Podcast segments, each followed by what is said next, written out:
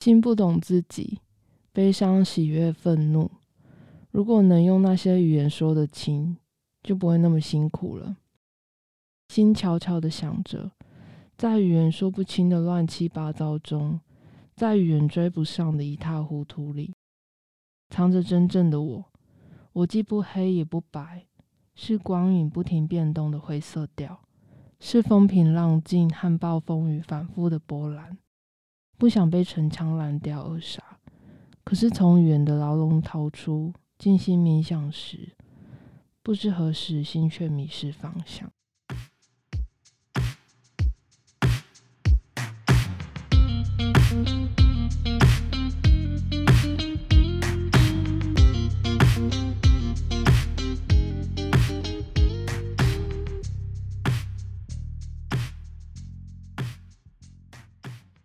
一本好书，今天如此，将来如此，永不改变。大家好，欢迎收听一本正经，我是书，我是阿华。今天我们要聊的是关于谷川俊太郎的书籍，不晓得大家有没有看过他的诗集或是绘本呢？但相信大家应该对这位日本国民诗人不陌生吧？如果有人跟我一样不熟悉也没有关系，因为我也是到比较后期才开始拜读他的作品。那首先呢，我想要先各位分享一段话。我是一位矮个子的秃头老人，在半个多世纪之间，与名词、动词、助词、形容词和问号等一起磨练语言，活到了今天。说起来，我还是很喜欢沉默。我不讨厌各种工具，也很喜欢树木和灌木丛，可我不善于记住它们的名称。我对过去的日子不感兴趣。对权威抱持反感。我有着既斜视又乱视的老花眼。家里虽然没有佛龛和神坛，却有直通室内的大信箱。对我来说，睡眠是一种快乐，即使做梦了，醒来时也全会忘光。写在这里的虽然都是事实，但这样写出来总觉得像在撒谎。我有两个分居的孩子和四个孙子，但没养猫狗。夏天几乎都穿 T 恤度过。我创作的语言有时也会标上价格。以上出自于我这本诗集。这本诗集在二零一七年出版，出版社为合作社出版，而作者就是谷川俊太郎。我刚刚念了这本书的首篇诗作自我介绍。刚刚听完我的，我觉得朗读不是很好哎、欸，不晓得阿旺你有没有 就是听出我。那个刚刚念的情感，有啊，我有看过这一首。那你有你那时候当下看的感觉是怎么样？我很喜欢第二段，就是他说他跟语言一起磨练到今天。然后你如果有常看过他很多诗的话，你会发现他其实很多诗里面都会提到语言这两个字。哦，好像有诶、欸。我那时候在看我这本诗集，好像嗯，他其实蛮喜欢吧。也不是喜欢他，他就会很常把语言这两个字放在文字上。嗯。他常常提到这件事情，然后我很喜欢他描述语言这件事情的感觉。然后我等一下分享的也会有一首是相关的。我想应该是他很重视语言这个，把它用文字转化出来的那个感触吧，应该吧？自己解读，或许。好，我当时读到这篇谷川俊太郎的自我介绍时，我的感觉是很真实，很就觉得这个人很真诚，甚至还带了一点幽默感。就听完他这个自我介绍，会让人觉得会心一笑的那一种。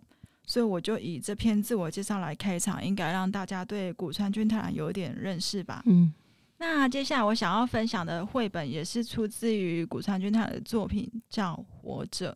这本书是在二零一六年出版的，绘者是冈本义郎，出版社为步步出版。这算是我第一次接触到谷川俊太的作品，而且就是以这本绘本开始的。这里面全部总共有三十九行诗句。我先简单介绍一下这本书。首先，你的第一页翻开的时候，你会看到一位小男孩，他正在看一只死掉的蚕，而且是正在被蚂蚁分尸中的画面。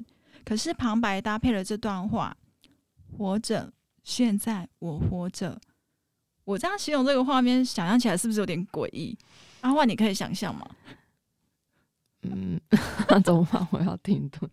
就是一个小男孩在看一只死掉的蚕、嗯。可以啊，可以啊。啊，你会你不觉得这画面有点怪怪的吗？为什么？没有，我是觉得比喻很像小男孩是活着，可是蚕是死亡的那个感觉、嗯哦、对比的感觉吗？对对对对对。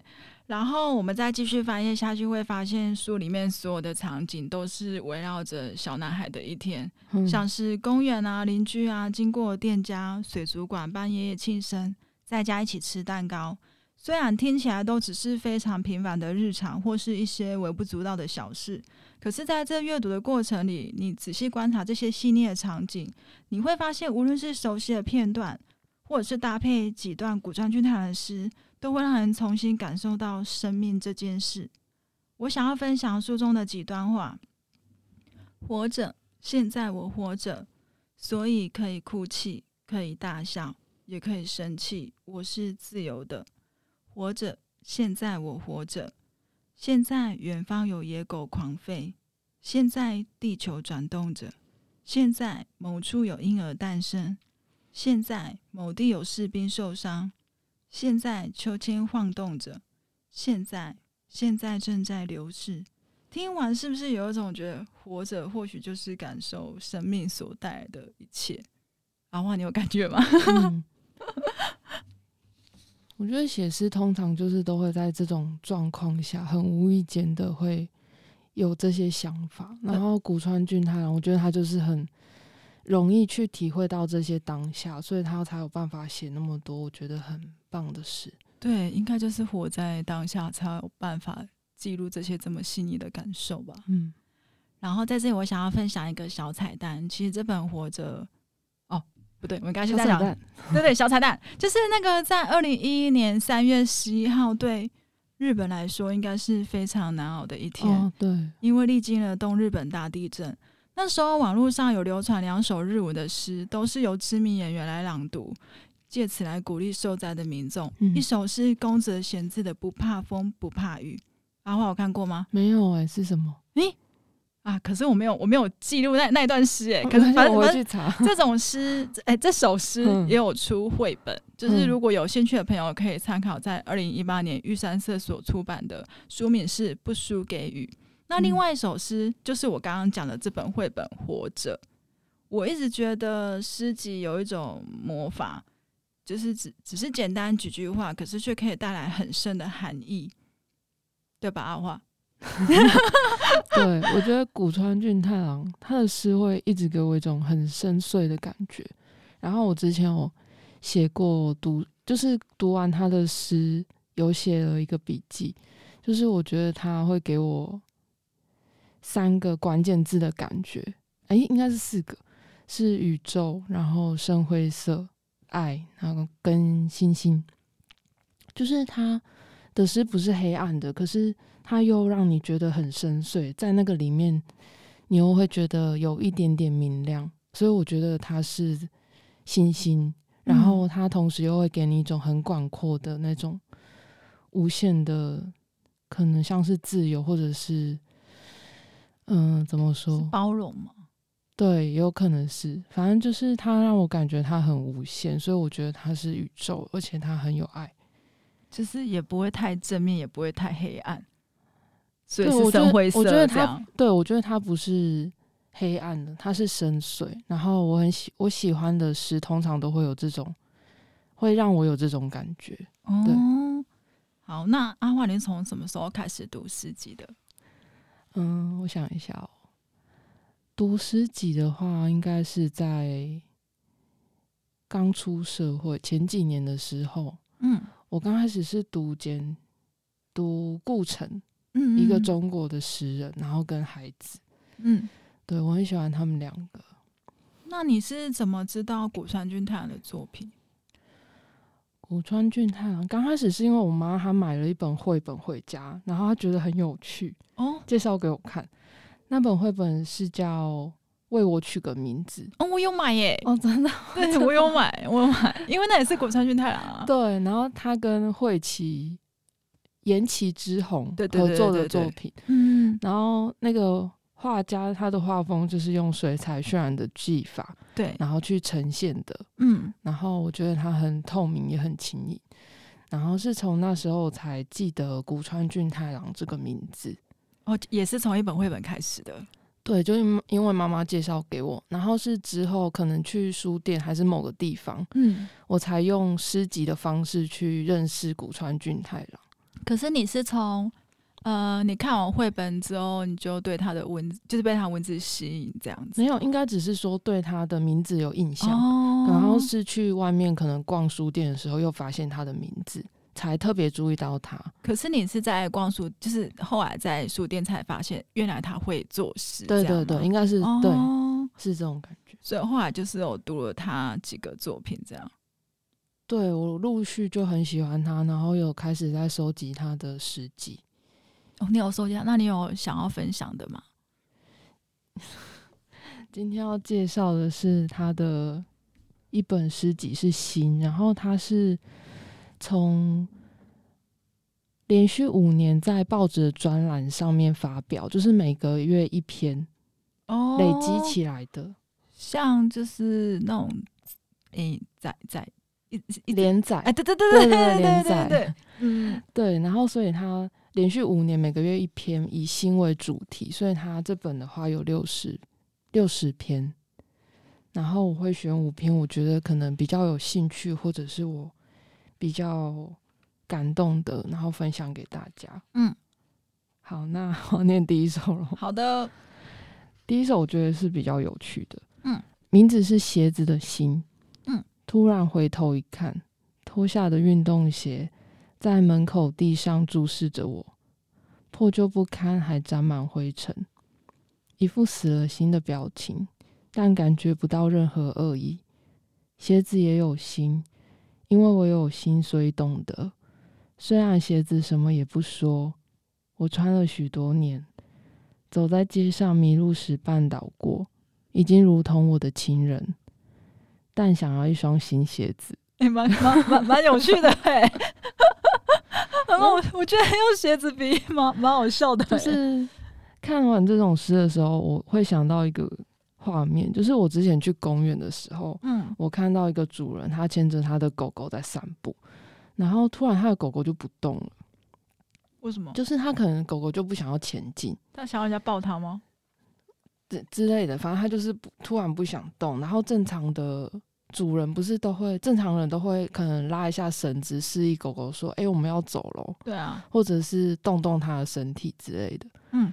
对，可是那个主人他都没有，他就是一直跟他的狗狗讲话，他就说：“嗯，快点，快点，快点，我们要走了，快点走了。” 哦，在在跟他沟通吗？还是在？对，他，在跟他沟通。哦。然后瞬间我觉得很有趣，然后又觉得他很有爱心，嗯、就是他把他跟他的狗狗在沟通，很认真的在沟通。那最后他完全没有碰他，狗狗妥协吗？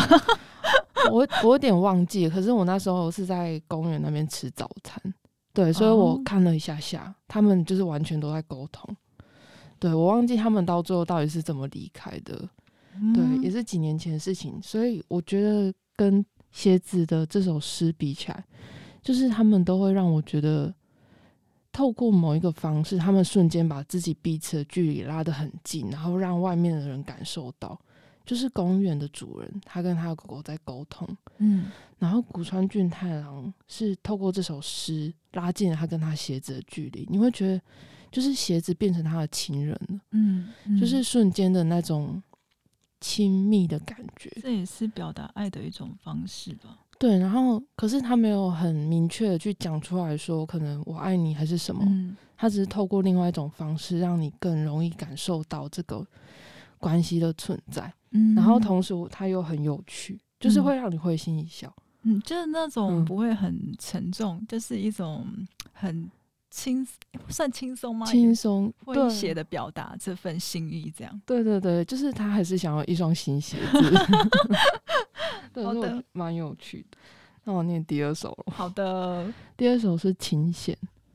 我摸过 Kingston 哦，奶奶反复说：“什么 Kingston 啊？”我问。奶奶没有回答，不是没有回答，是回答不出，因为痴呆了。不是痴呆，是失智了。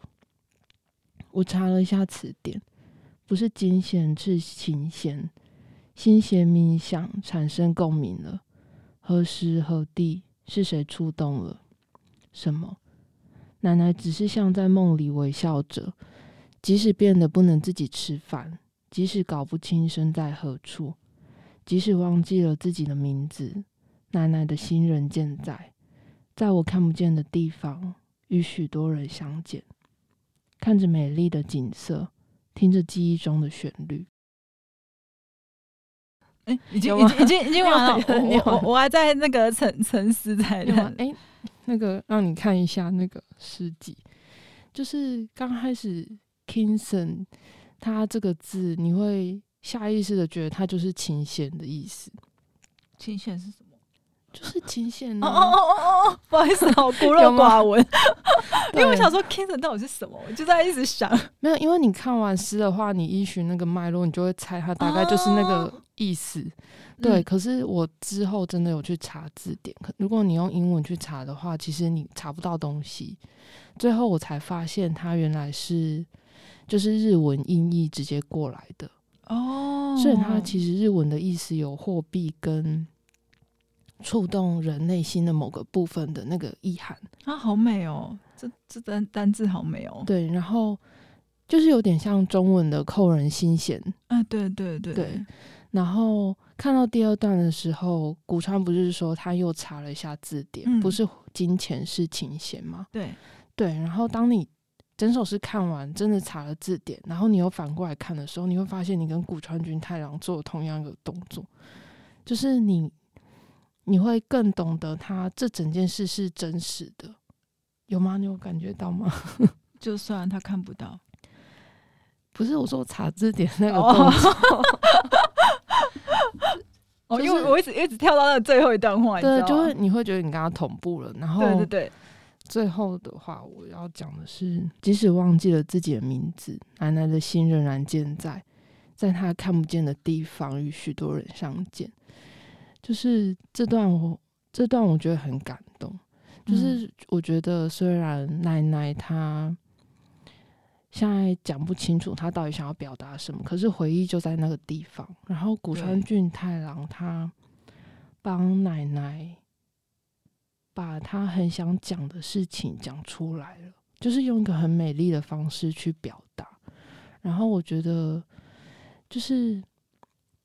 可以帮助一个人把很想讲的话，然后讲出来，就算是在旁边看的人也会充满感谢跟觉得幸福。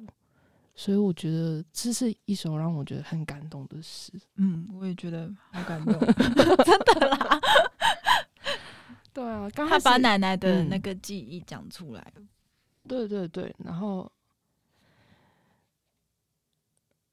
然后，然后，没有。我刚开始看就觉得很感动。那你会想哭吗？有一点点，最后一段的时候，可是我没有真的哭出来。嗯，对啊，可能是因为我自己也不太会表达，所以看到如果有人帮，有人帮别人陈述出一个完整的事情，然后又很符合当事人的心意的话，我会觉得很棒，就会特别有感触。还蛮体贴的，对对对，哎、欸，对，体贴，哦哦哦哦，是吗？Keyword，好，然后第三段，好，第三首是只用眼睛，只能盯着看，嗯、不只想盯着看，手与手指不动，轻轻的想用目光拥抱你，只想用眼睛爱你。它比语言正确且有深度，永远盯着看下去。想跟你一起去遨游新的宇宙，我想的这些只靠凝视能传达吗？给现在哼着歌变晾衣服的你。然后这首诗的话，我觉得我只是很单纯喜欢古川俊太郎他看一些物件的动作，然后我自己也有这个习惯。那个你有偶尔会凝视某一些物品的时候吗？你是说不是发呆的时候吗？发呆的时候也可以，就是发呆也算吗？发呆 你才会看某一些东西啊。呃，我很喜欢看光线照进来的时候，尤其是在午后，嗯，我就会看着觉得哦，好放松。对，这个算是啊。然后我也很喜欢一直看天空。对，算是。嗯，然后我会可能阳台上的一个盆栽，或者是桌上的一杯水，就是把那个物品看得很透彻的那种感觉，然后真正的把它从头到尾看完一遍之后，就是会觉得，嗯，好，我看完了。嗯，是算冥想吗？也不是冥想，就是有点像古川俊太郎这首诗。就是一直盯着你看，对，用眼睛看。那你会看看得仔细？你会看人吗？不会，我通常都是看东西。因为人会一直动。哦，对对对，也有可能我会没办法让你专注吧？哦，对，我会一直看东西，然后就很像他看鞋子写出的那首诗一样，我觉得也有点类似。对，然后只是单纯我有这个习惯，然后又看到他写了这件事情，所以特别有感触。而且他这里也有语言。哦，对，就是你前面那个自我介绍那一段，对对对对对，啊，语言也会标价格，标价格，那这句话我觉得很微妙。好，然后最后两首，这首是不明白，心不懂自己，悲伤、喜悦、愤怒。如果能用那些语言说得清，就不会那么辛苦了。心悄悄的想着。在语言说不清的乱七八糟中，在语言追不上的一塌糊涂里，藏着真正的我。我既不黑也不白，是光影不停变动的灰色调，是风平浪静和暴风雨反复的波澜。不想被城墙拦掉而杀，可是从语言的牢笼逃出，静心冥想时，不知何时心却迷失方向。哎、欸，念完了，结束了吗？哎、欸，我每次都还在沉淀的时候就，就、欸、哎，已经结束了。这里这篇有好多好多个语言哦。对，又是语言，是不是又把你的话说出来了？就是那种没办法直接表达的，然后又用文字说出来了，这样子吗？我想这首我没有，这首是看完就是不明白吗？是这个意思吗？我是想就是没有很特别感想，就单纯喜欢而已。对，只是念念过一次。单纯喜欢是因为它有好多个语言吗？不是，大家可以回去读，然后体会看看。可是我也是会会心一笑的诗。嗯。可是我蛮喜欢，就是有一段是在哎、嗯欸，心悄悄的想着，在语言说不清的乱七八糟中，在语言追不上的一塌糊涂里，藏着真正的我。嗯，这有种就是。呃，哎、欸，刚为什么指了一声？就是好像没办法说出你的心意，然后不知道怎么表达，嗯、不知道用怎么正确的言语来讲。嗯，对，就是把自己藏起来了。哎，好肤浅的解释哦。不会啊，不会啊，每个人都一定对不同的事都会有不同的想法。嗯，对。然后最后一首是，也是在这一本诗集的最后一首，它是之后。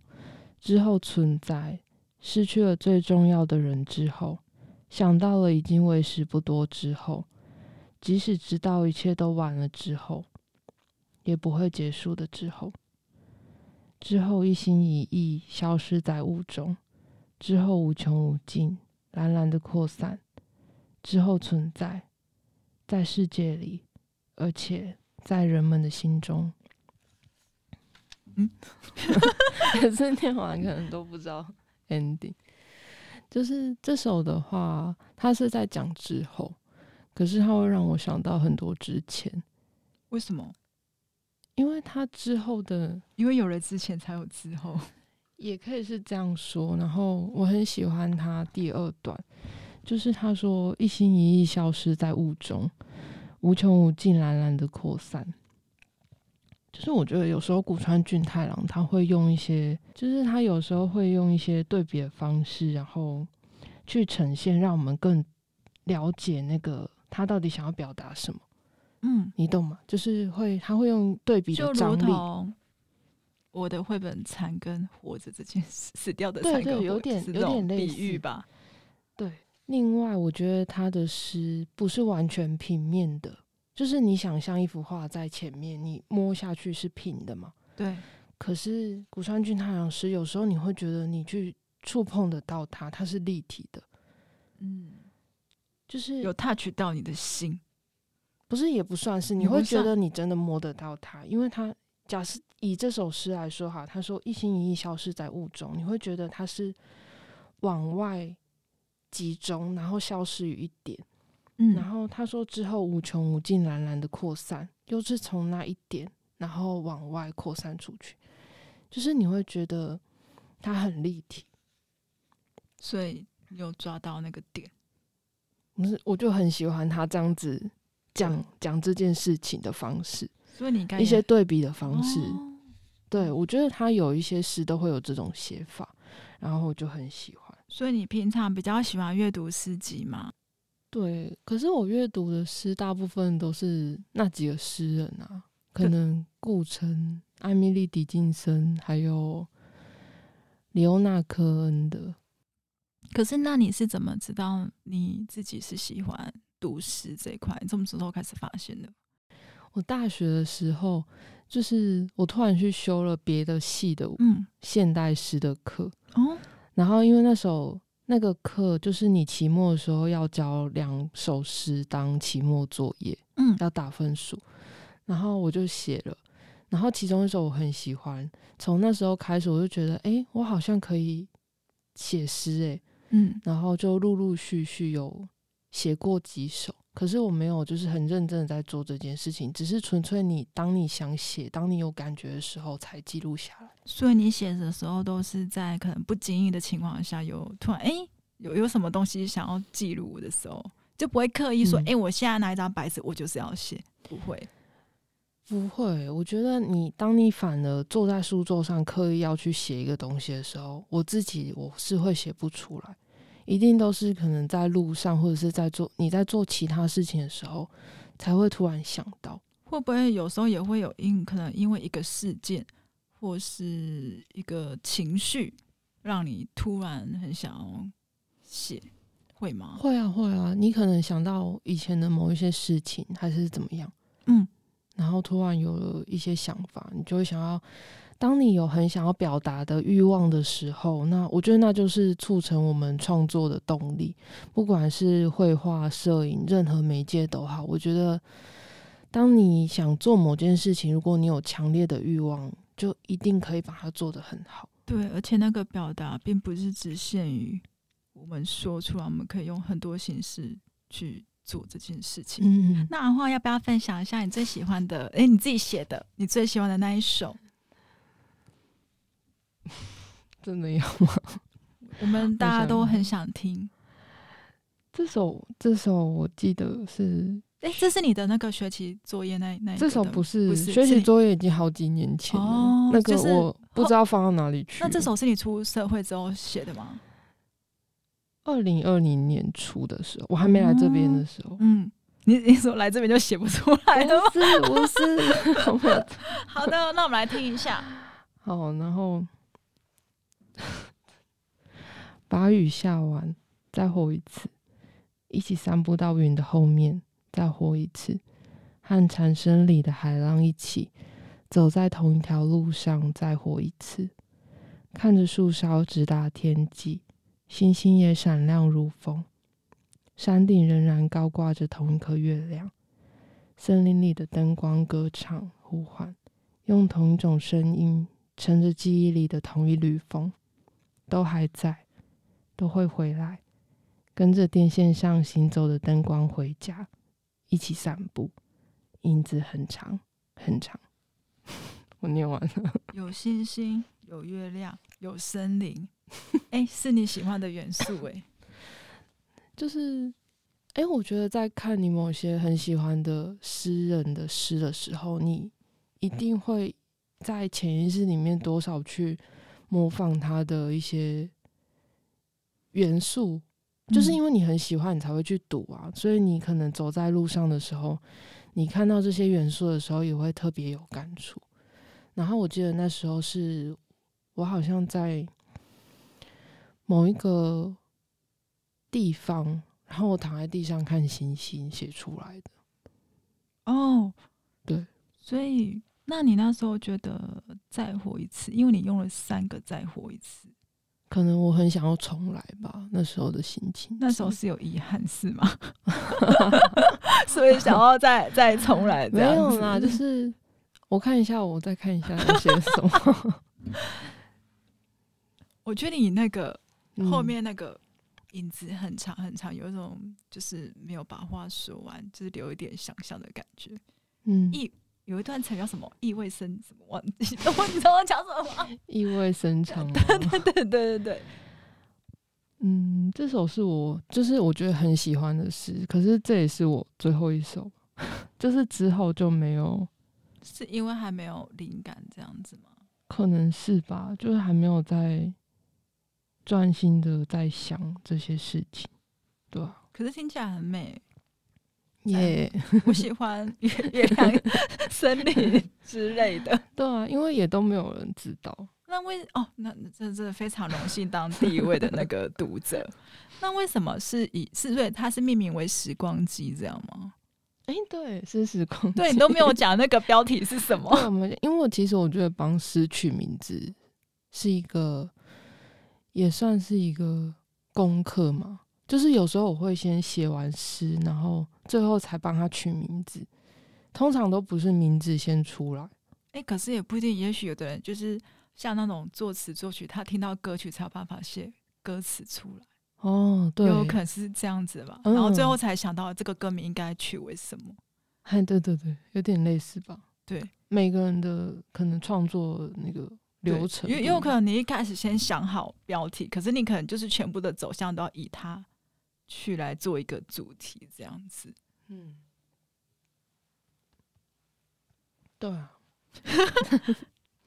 好的，我听完那个阿华的那个诗集，我觉得他真的，因为他真的也是一个不善于表达的人，可是他可以用，就如我刚刚讲，他可以用任何的形式，不管是绘画还是艺术，或者是诗，来表达这份心意。我们有接收到喽。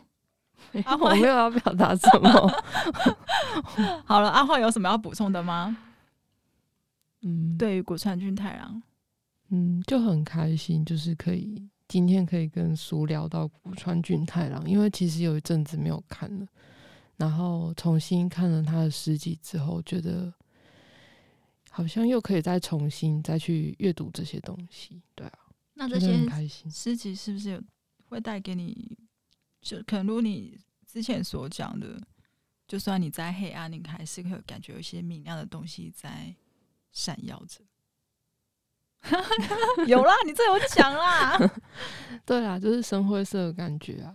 好的，那我们继续收集 ending 的时候，就以活着的最后的结尾这段话来收场喽。好，活着，现在我活着，鸟儿展翅飞翔，海涛起伏作响，瓜牛匍匐前进，人们相亲相爱，我可以感觉你手心的暖。那就是生命。好的，那我们今天的那个说书就到此为止喽。希望大家还喜欢，我们就下次见喽，嗯、拜拜，拜拜。